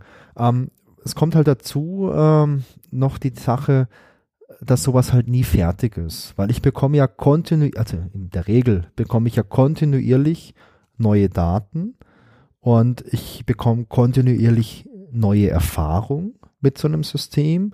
Und wenn das nicht nur ein Tool für mich selbst ist oder vielleicht für einen kleinen Personenkreis im Unternehmen, sondern wenn ich jetzt irgendwie ein Produkt habe, mit dem halt Menschen arbeiten, viele Menschen arbeiten, sei es ein Shop oder irgendein Online-Angebot, dann werde ich auch äh, Benutzerfeedback bekommen. Also entweder explizit durch Leute, die sich beschweren ja. oder vielleicht auch implizit durch Analysen also äh, Clickstream-Analysen etc., werde ich äh, Benutzerfeedback bekommen, werde ich so Dinge rausfinden, was sind so Nulltreffersuchen etc. Und ich werde verstehen, wie vielleicht die Benutzer denken, weil äh, nicht nur bei so suchgetriebenen Anwendungen passiert es ja immer wieder so, man überlegt sich einen Use Case, man entwickelt eine Anwendung und stellt dann fest, dass diese verflixten Benutzer was ganz anderes damit machen. Das kommt ja sehr häufig vor und darauf muss man dann reagieren. Unterstützt mich Elasticsearch bei dieser analytischen Suche, ähm, dass es für mich irgendwie trackt, welche Abfragen gab es und vielleicht mir irgendwie auch Hinweise gibt, das hier ist eine Anfrage, wo halt eben keine Suchtreffer waren, die vielleicht nicht so gut funktioniert hat oder benutzt man da externe Tools oder? Also standardmäßig, ähm, standardmäßig bekommst du das nicht mit. Aber du kannst sowas natürlich mit gängigen Tracking-Tools beispielsweise Daten erheben und die auch wieder in Elasticsearch reinschicken und analysieren und beispielsweise mit so einem Kibana-Dashboard die ja dann auch in Echtzeit visualisieren. Aber das heißt, ich würde da nochmal auf ein externes Tool zurückgreifen. Ja. Was wäre da so, was wäre da zu nennen? Was benutzt du? Für Web-Tracking, oh, das ist, das ist viele, viele Ebenen über dem, was ich okay, eigentlich mache. Okay, das heißt, das ähm, ist nichts, was ich direkt auf Datenbankebene machen würde, sondern ich müsste das dann im Endeffekt einbauen in die Oberfläche, die meine Abfragen gegen Elasticsearch schickt, um dann ja. dort die Ergebnisse, die es zurückbekommt, wieder zu analysieren. Es kommt halt auch immer sehr stark auf den Use Case an. Ähm, du kannst beispielsweise ja sagen, okay, in der Middleware, äh, die irgendwelche Suchanfragen entgegennimmt von meinem Benutzer, von meiner Applikation, die dann umwandelt in eine Elasticsearch Query, die ausführt und die Ergebnisse von Elasticsearch schon wieder irgendwie transformiert und weitergibt. Da könnte ich beispielsweise ja ähm, eine entsprechende Datenerhebung einbauen und beispielsweise die Korrelation aus meiner Suchanfrage und den Suchergebnissen wiederum in Elasticsearch äh, persistieren und darauf dann zum Beispiel Ausfü äh, ähm, Auswertungen durchführen. Also ich glaube, das kommt immer sehr stark darauf an, was du eigentlich vorhast und was für eine Art von Anwendung du hast. Wir haben jetzt viel über Elasticsearch selber geredet und vor allem den Anwendungsfall der Suche. Aber Elasticsearch ist ja an der Stelle noch deutlich mehr. Es wird ja, ja, wie gesagt, in sehr vielen verschiedenen Bereichen genutzt. Du hast jetzt auch schon Kibana erwähnt. Ähm, vielleicht kannst du da ein bisschen was sagen zu dem Ökosystem, was da noch drum steht. Ja, also Elasticsearch selber ähm, bringt eben halt die Volltextsuche mit, mit der kann ich halt sehr viele Dinge tun. Ähm, aber Elasticsearch ist halt mittlerweile nicht nur eine Volltextsuchmaschine, sondern auch eine Datenanalyse-Plattform. Was Elasticsearch mitbringt, sind halt äh, eine Menge von Aggregationsmöglichkeiten von den eigentlichen Daten. Aggregationen sind halt spannend, wenn ich irgendwelche numerischen Daten habe und ähm, wir können uns hier überlegen, wir haben ähm, beispielsweise, wenn wir im Online-Shop bleiben, haben wir Produktdaten. Die Produkte haben Preise. Und ich habe jetzt die, äh, die Frage so, hey, was ist denn der Durchschnittspreis aller Produkte aus Kategorie X? Dann kann mir Elasticsearch so eine Frage beantworten. Ich habe äh, die Möglichkeit halt ähm, so einfache Aggregationen durchzuführen, also Min, Max, Durchschnitte. Ich kann auch komplexere Sachen ähm, aggregieren.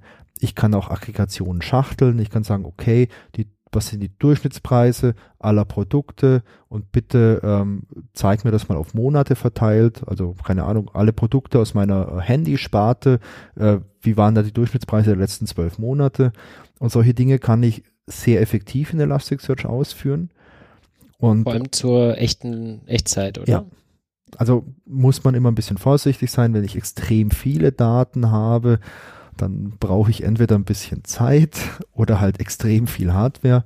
Aber wenn wir jetzt über äh, so Datenstand von so einem Online-Shop sprechen, ähm, dann geht sowas auch in Echtzeit. Aber das heißt, nur damit man da jetzt keine Verwechslung hat, an der Stelle würde man jetzt nicht, wenn man jetzt irgendwie für sich persönlich einfach mal schnell ein paar Analysen machen will, unbedingt in Elasticsearch das alles bauen, sondern man würde es vor allem benutzen, um dann automatisch regelmäßig zum Beispiel Reports zu erstellen und ähm, irgendwie auch die Ergebnisse direkt wieder in meine Daten zurückzuführen und sie vielleicht in meinen Shop, in meinem coolen Gedichtsportal ähm, eben zu benutzen. Ja, also es ist halt, ähm, wenn du zum einen vielleicht schon mit Elasticsearch arbeitest und hast da halt schon Daten drin, vielleicht Produktdaten, vielleicht aber auch, äh, was wir anfangs ja schon gesprochen haben, sind so diese Logdaten und ich möchte halt da eine Erkenntnis gewinnen. Also ich habe Logdaten, da kann ich eine Volltextsuche machen. Da suche ich nach äh, Apache und dann finde ich meine ganzen Apache-Logs, ja super, habe ich 500 Milliarden Stück die Erkenntnis ist erstmal null, wenn ich mir die Daten so anschaue. Die Erkenntnis oder den Wert gewinne ich ja erst dadurch, dass ich die aggregiere und dadurch halt eine andere Perspektive im Prinzip gewinne. Und mich interessiert jetzt, wie ist denn die, wenn wir bei den Logdaten sind, die Response Time von meinem Apache Web Server äh, im Durchschnitt zum Beispiel. Und zwar immer so äh, auf eine Stunde. Also wie ist jeweils die durchschnittliche Response Time auf eine Stunde der letzten zwölf Stunden. Und das möchte ich gerne zu einem schönen Diagramm visualisieren. Dann kann ich halt beispielsweise Kibana als Dashboard-Tool nehmen, das malt mir ein schönes Diagramm, aber die Daten, die da gezeichnet werden, die kann mir halt Elasticsearch aggregieren. Das heißt an der, bei, an der Stelle interagieren Kibana und Elasticsearch sehr eng miteinander. Ich habe das selber auch schon benutzt, ohne genau zu wissen, was da im Hintergrund passiert. Ähm, ich habe von einem großen ja, einer Containerplattform einfach Logs analysiert. Das ist ein Kibana sehr schick. Dann hat man oben so einen Zeitstrahl und sieht dann irgendwie, in welcher Minute hat man eben wie viele Dokumente. Bei uns in dem Fall Logs kann die einschränken, dass man jetzt nur die von einem gewissen Server will und dann darauf halt eben Suchen machen und man sieht auch immer schön über den Zeitstrahl hinweg, wo waren denn dann noch wie viele Ergebnisse. Ganz genau. Also ähm, Kibana ähm, macht halt folgendes Kibana hat halt ein gewisses Set an Widgets, mit denen du halt verschiedenste Diagramme zeichnen kannst, also keine Ahnung, ein Tortendiagramm, Liniendiagramm etc. Und äh, du hast für jedes Widget hast du halt eine gewisse Menge an Optionen, die du einstellen kannst. Und Kibana generiert da halt passende Elasticsearch Queries. Also wenn du Kibana startest zum ersten Mal, musst du ein kleines Setup machen, dann musst du sagen, okay, ähm, ich möchte jetzt folgenden Index auswerten, ähm, musst du halt angeben, dass, dass Kibana halt auch weiß für die, für diese Queries, was es da, ähm, welchen Index es da anspricht und dir halt auch schon dann einzelne Attribute aus so einem Index anbieten kann, wenn du so ein Widget konfigurierst. Und dann kannst du sowas machen. Aber so die ganze Analyse an sich, diese ganze Aggregation, die erfolgt in Elasticsearch und die ist auch richtig, richtig schnell. Also kannst du echt viel machen. Und du hast halt zum einen halt diese ganzen numerischen Dinge, ähm, kannst Zeit rein äh, äh, berechnen und auswerten, hast ein paar ziemlich coole Geo-Aggregationen, also wenn wir jetzt diese ganzen Geo-Punkte äh, haben von diesen ganzen äh, Gedichten, kannst du dir beispielsweise sagen, okay, aggregiere mir die ganzen Daten vielleicht auf dem Raster und plotte mir das Ganze auf eine Weltkarte, so dass ich sehe, äh, an welchen Orten auf der Welt habe ich so die meisten Gedichte irgendwie ähm, mir ausgedacht. Und dann fällt auf, irgendwie die ganzen traurigen Gedichte habe ich irgendwie alle im Osten im Winter geschrieben und die ganzen schönen am Strand in Südamerika. Ja, zum Beispiel.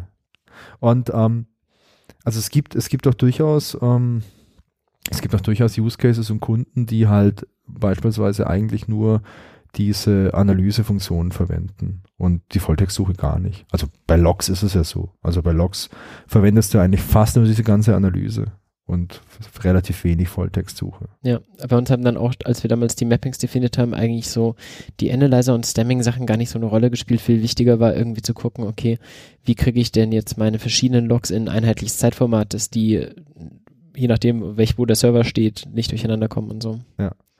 Ja, und wenn wir bei Logs sind, ist natürlich die große Frage, wie kommen die ganzen Logs eigentlich in so eine Elasticsearch rein? Weil ähm, so eine Log-Datei, wenn man, wie man sie so kennt vom Webserver oder so, die hat ja meistens das Format, dass du immer eine Zeile hast für ein Event und dann hast du halt immer ein mehr oder weniger kryptisches Format, vielleicht bei so einem Webserver irgendwie erst ein Datum und vielleicht eine IP-Adresse irgendwo und dann irgendwie so der HTTP-Befehl und dann noch ganz viel anderen Kauderwelsch. Und wir haben, äh, wir haben ja vorhin gelernt, ähm, dass Elasticsearch ja eigentlich gerne so JSON hat und JSON ist eigentlich was komplett anderes wie jetzt eine einzelne Zeile. Und ähm, da muss man halt rangehen und diese ganzen Logdateien irgendwie jetzt so parsen und aufbereiten und sprichwörtlich halt oder im Prinzip aus jeder Logzeile halt ein JSON-Dokument machen, das Elasticsearch versteht. Und dafür gibt's halt auch ein Tool, das ist ähm, Logstash, das gehört auch zu Elastic. Das war ursprünglich mal äh, auch eine Entwicklung von, einem, von jemand anderem, ist von Elastic akquiriert worden, aber auch schon ewig her. Und so Logstash und ähm, Elasticsearch und Kibana, das ist auch so diese ELK-Stack, mit dem die im Prinzip groß geworden sind. Also das war bei mir so 2011 habe ich das erste Mal was mitgemacht. Da ging es auch um Logdateien. Dann habe ich gesehen, oh, Elasticsearch und Kibana und, und Logstash einfach runterladen und ausprobieren und das hat damals schon funktioniert und das war echt ganz cool. ELK war echt so ein Buzzword, was einem eine ja. Weile lang auf jeder Konferenz über den Weg gelaufen ist. Ja. Ist heute immer noch super präsent, finde ich. Ja. Also auch viele Kunden haben irgendwie so ihren Erstkontakt mit Elasticsearch irgendwie auch über, über Logging, über ELK und dann haben die halt dann irgendwann mal so vielleicht so ein Cluster bei sich herumstehen und dann finden die oftmals heraus, hey, da kann man noch ganz andere tolle Sachen mitmachen. Nur müsste man es jetzt vielleicht nicht mehr immer ELK nennen, sondern eigentlich EBK. Ja, oder ELBK. Ähm, ja, warum? Ja, ganz einfach. Also Logstash ist letztendlich ein eine Daten, ein Datentransformationstool, bei dem ich festlegen kann, hey, bitte nimm mal Daten aus irgendeiner Quelle. Eine Quelle können äh, Dateien sein, Logdateien, ähm, aber es gibt Unterstützung für aus dem Bauch geschätzt vielleicht 30, 40 verschiedene Datenquellen. Dann kannst du in Logstash halt Transformationsregeln definieren. Also wie soll was gepasst werden. Es gibt glücklicherweise für die meisten Datenquellen aber auch schon halt fertige Transformationsregeln, so dass ich jetzt nicht anfangen muss, mit meiner Apache Webserver Logzeile da drei Tage mir den Kopf zu zerbrechen, wie die gepasst werden soll, mit den ganzen Sonderdingen, die es da vielleicht gibt. und die so aufbereiteten Daten kann man dann halt irgendwo hinschreiben und unter anderem nach Elasticsearch, aber auch beispielsweise in eine Datenbank oder wieder in ein File. Und äh, das ist so das Standard-Setup früher immer gewesen. Ein großes Problem an Logstash ist halt, das ist halt auch eine Java-Applikation. Und es war dann immer ein bisschen schwierig, manchmal bei den ganzen Datenbank-Admins zu sagen, hey, wir hätten halt gern auf eurem Datenbank-Server, würden wir gerne nochmal eine JVM laufen lassen mit Logstash, um irgendwie die Logfiles zu parsen. Und ähm, da gibt's halt was Neues seit, glaube ich, drei Jahren oder so oder vier Jahren. Und zwar Beats. Beats ist in Go geschrieben, kann man dann nativ als Binary kompilieren für seine Zielplattform. Ist relativ leichtgewichtig.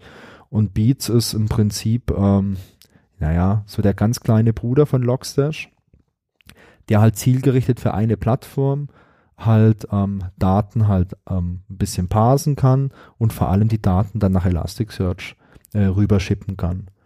Das Ganze hat angefangen mit einer Implementierung, so die erste Version, die war für äh, Daten aus dem, äh, also aus Protokolldaten, das war so ein Protokollsniffer, das war Packetbeat, äh, konnte dann halt beliebig irgendwelche Protokolle mitlesen und die dann in Elasticsearch reinschreiben zur Analyse.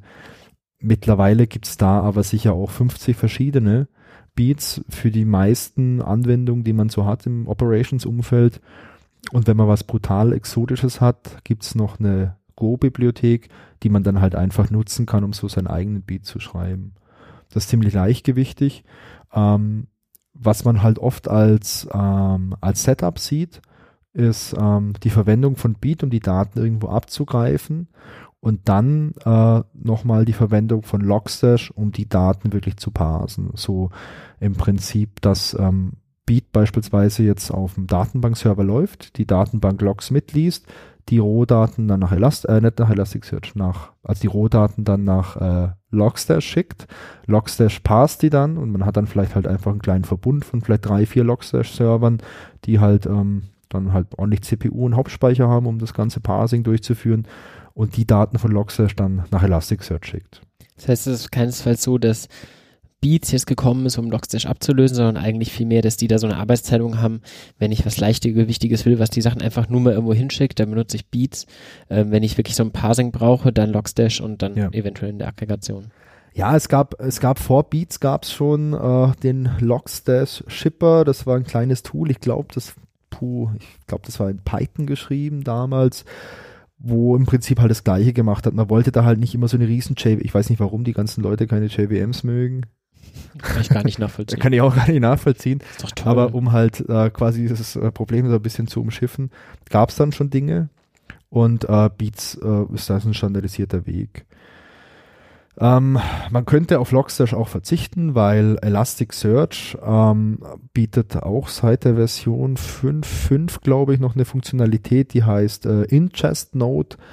Ähm, das ist eine Funktionalität, mit der du ähm, so Transformationen, die in Logstash durchgeführt werden, die können quasi auch in Elasticsearch durchgeführt werden. Also kannst du quasi so Transformationsskripte schreiben, kannst sie hinterlegen und kannst dann auch in Elasticsearch die Transformation durchführen.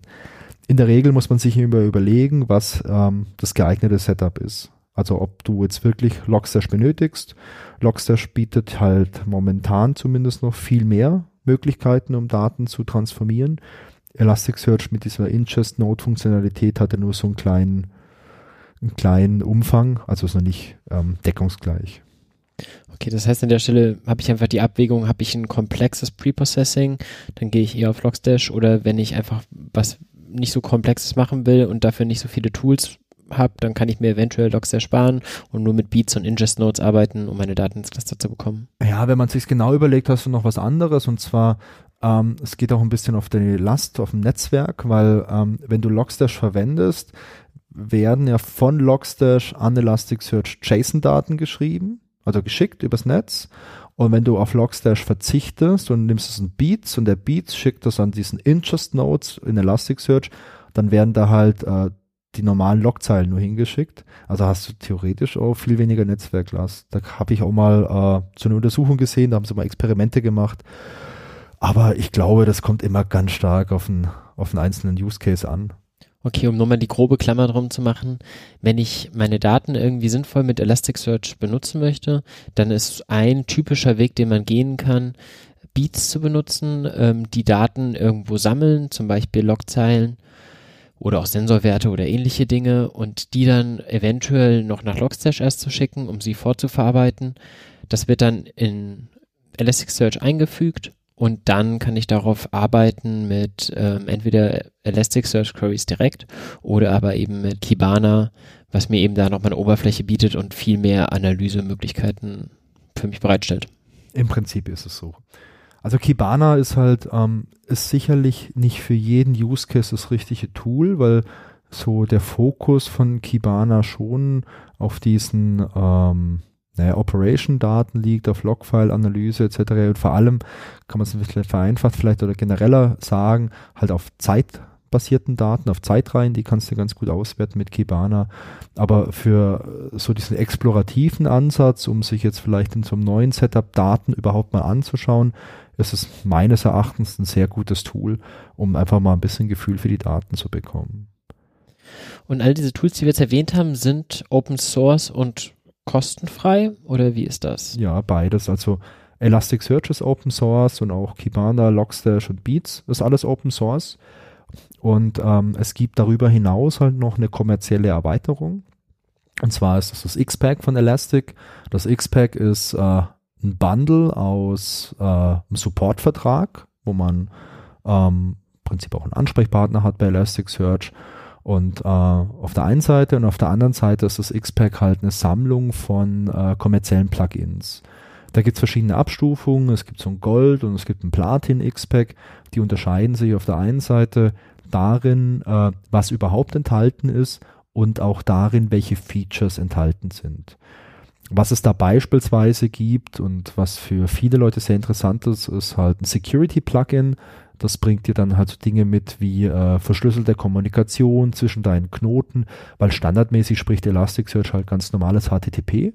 Mhm. Und mit dem Security-Plugin kannst du dann halt ein Zertifikat installieren und kannst dann halt über äh, SSL kommunizieren. Ähm, dann bietet es noch äh, Authentifizierung und Autorisierung. Ähm, die haben jetzt auch äh, Single Sign-On angekündigt oder es kam vielleicht auch schon raus im letzten Release. Ähm, das ist für viele Kunden halt interessant, vor allem wenn man da halt irgendwelche sensiblen Daten ablegt. Ähm, dann es noch ein Machine Learning Plugin. Das ist momentan auch sehr heiß und das ist laut Elastic momentan auch so das heißeste Thema, was es bei denen gibt. Ähm, das ist ursprünglich war das ein britisches Unternehmen, die hießen äh, Prelert und die haben sich ähm, darauf spezialisiert, so ähm, Anomalie Detection anzubieten. Die kommen auch aus diesem Security und Log Operations Umfeld und haben da halt ein Plugin entwickelt, mit dem du halt äh, Ausreißer finden kannst. Ähm, das ist momentan ziemlich, ziemlich cool.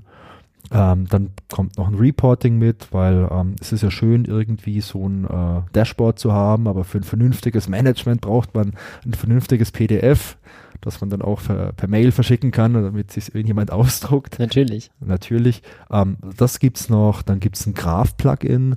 Ähm, das ist ähm, eine API plus eine Auswertungsoberfläche in Kibana, mit der man äh, Beziehungen zwischen Daten visualisieren kann.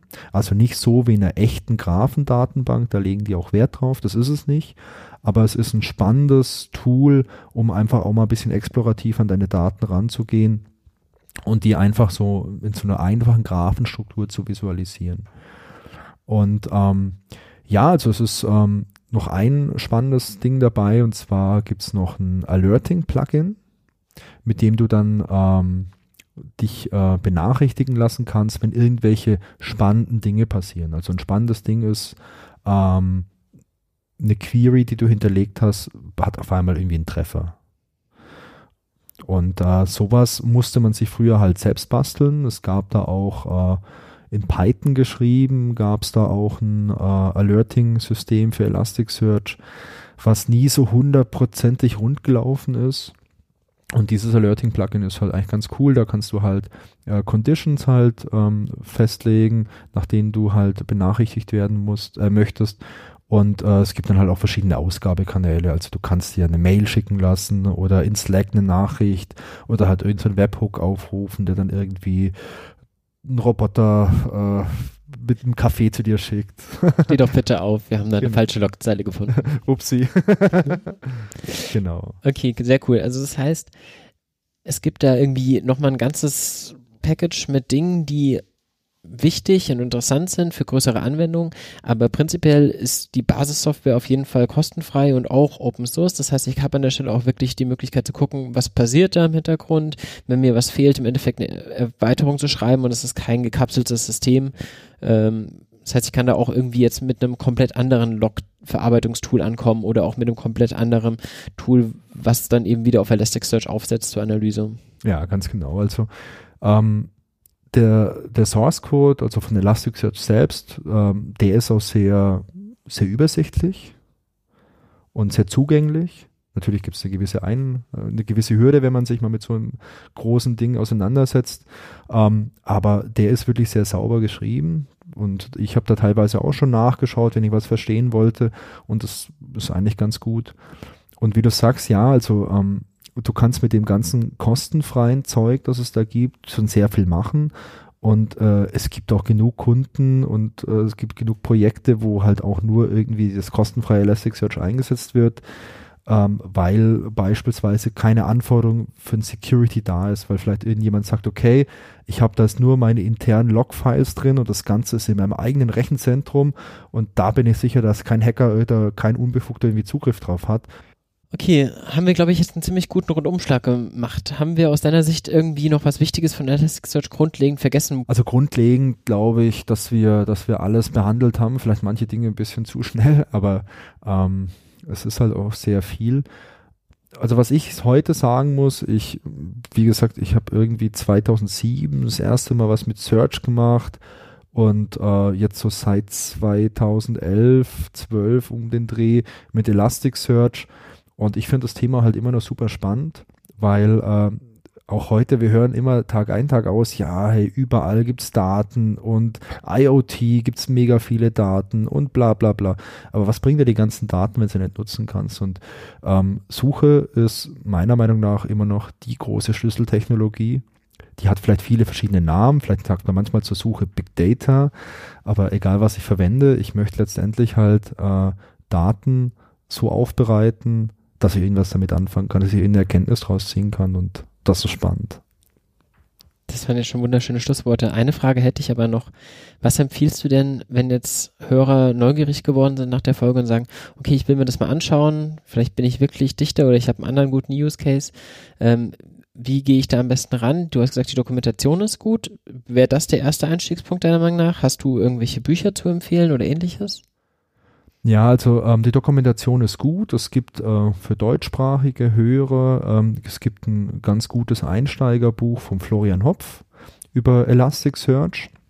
Das ist äh, das erste deutsche Elasticsearch-Buch.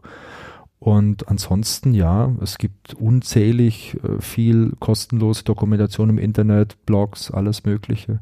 Das Tolle an so einer omnipräsenten Technologie, also in diesem Suche- oder Search-Bereich, ist natürlich, dass es unheimlich viel zu lesen gibt. Und nach dem ersten deutschsprachigen Elasticsearch-Buch gibt es jetzt vielleicht auch den ersten deutschsprachigen Elasticsearch-Podcast. Bin mir nicht ganz sicher. Ja, eventuell. Eventuell. Auf jeden Fall vielen Dank dir für diese ganzen ausführlichen Erklärungen. Hat mir viel Spaß gemacht. Ich habe nochmal viel Neues gelernt. Ah, das freut mich. Und vielen Dank euch fürs Zuhören. Danke dir und bis demnächst. Tschüss.